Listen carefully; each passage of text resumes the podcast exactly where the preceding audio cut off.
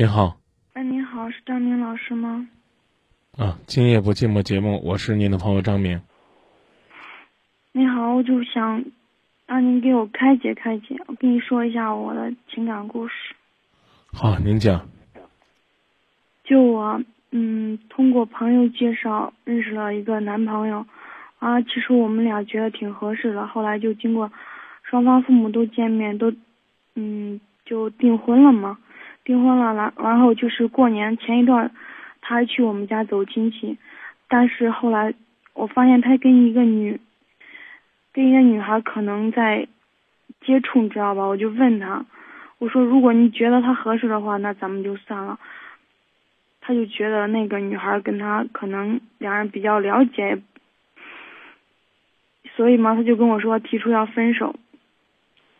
我肯定也舍不得，因为毕竟在一块儿时间有一定时间了，而且家里边双方父母都见过面了。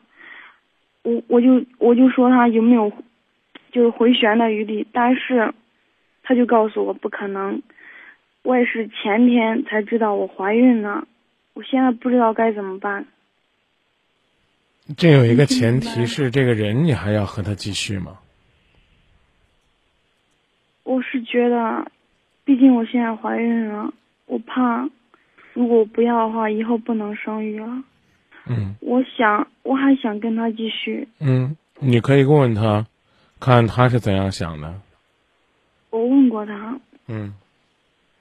他觉得他不想要，他觉得他跟那女孩比较合适。他说那个女孩他俩是真心的。嗯。准备结婚。哦。那你该怎么做呢？四个四个字儿，四个字儿，嗯，自己承担，拉不回来了就别再求了，求更求不回来。我只是觉得人怎么可以这么不负责任？我也这样觉得，但这，但这，为什么前两天还好好的？你看，这个时候我们不要总问为什么，我们更应该多的是问自己怎么办。我能回答你为什么吗？我回答你，你能信服吗？回答是因为得到你得到的太容易了，回答是因为你没有能够把持住自己应有的美和距离，回答是这个人原本就是善变的。你总不至于非得逼着我回答说世界上所有的男人都是这样，不是？没有，只是你遇到了一个，只是你遇到了一个这样的出尔反尔的人，这样的衣冠禽兽而已。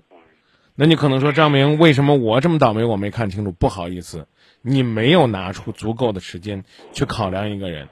当然也有可能，你即便是你考验他了，今天他依然忠诚，但明天他改变了，那是什么呢？那是因为他遇到的这种诱惑，可能足以把他给打动了。除此之外，我们甚至没有什么更好的解释，所以我没有办法回答你为什么。我更希望回答你怎么办。我问为什么，也就是问我自己为什么。我也不是说一定要你回答我为什么，我也不知道现在怎么办。嗯，我可以回答怎么办，但为什么我很难回答。如果你不要我回答的话，那我就太欣慰了。没有，我就为什么会这样对我？我自己是这样想的，我没有让你回答我。嗯。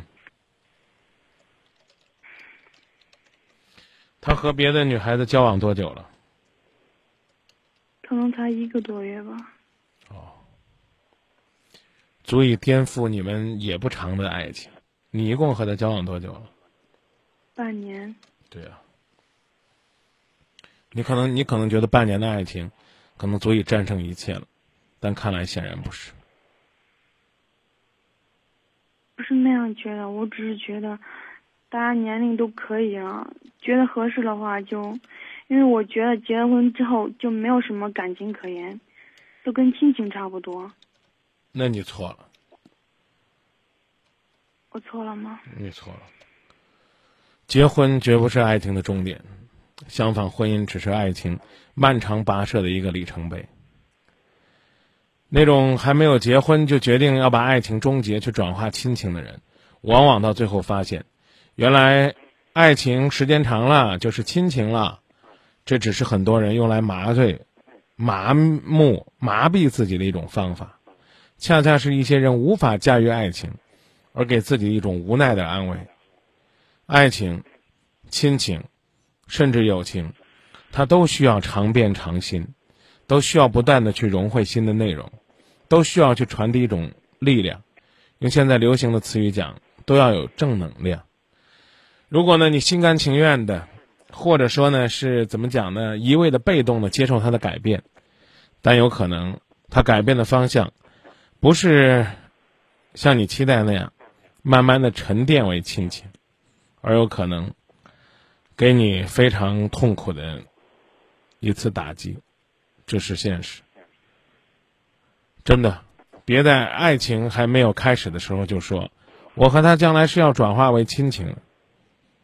不客气的是，或者说说的再直白一点，那是没本事驾驭爱情的人自己劝自己的。是，我也觉得我很笨，有时候自己老死心眼儿。钻牛角尖儿，嗯，那就别钻了。这个男孩子，看来就这了。你已经把话呢问到脸上，他的回答也如此绝情，下边你就应该想自己该怎么做的事儿。好吧。想好怎么做了吗？没有。那还是多想想，想完了之后再做决定。你觉得这种情况我都应该放弃？不是你要放弃，而是人家已经放弃了你。嗯，那做好了准备就重新开始吧。那好，谢谢。再见。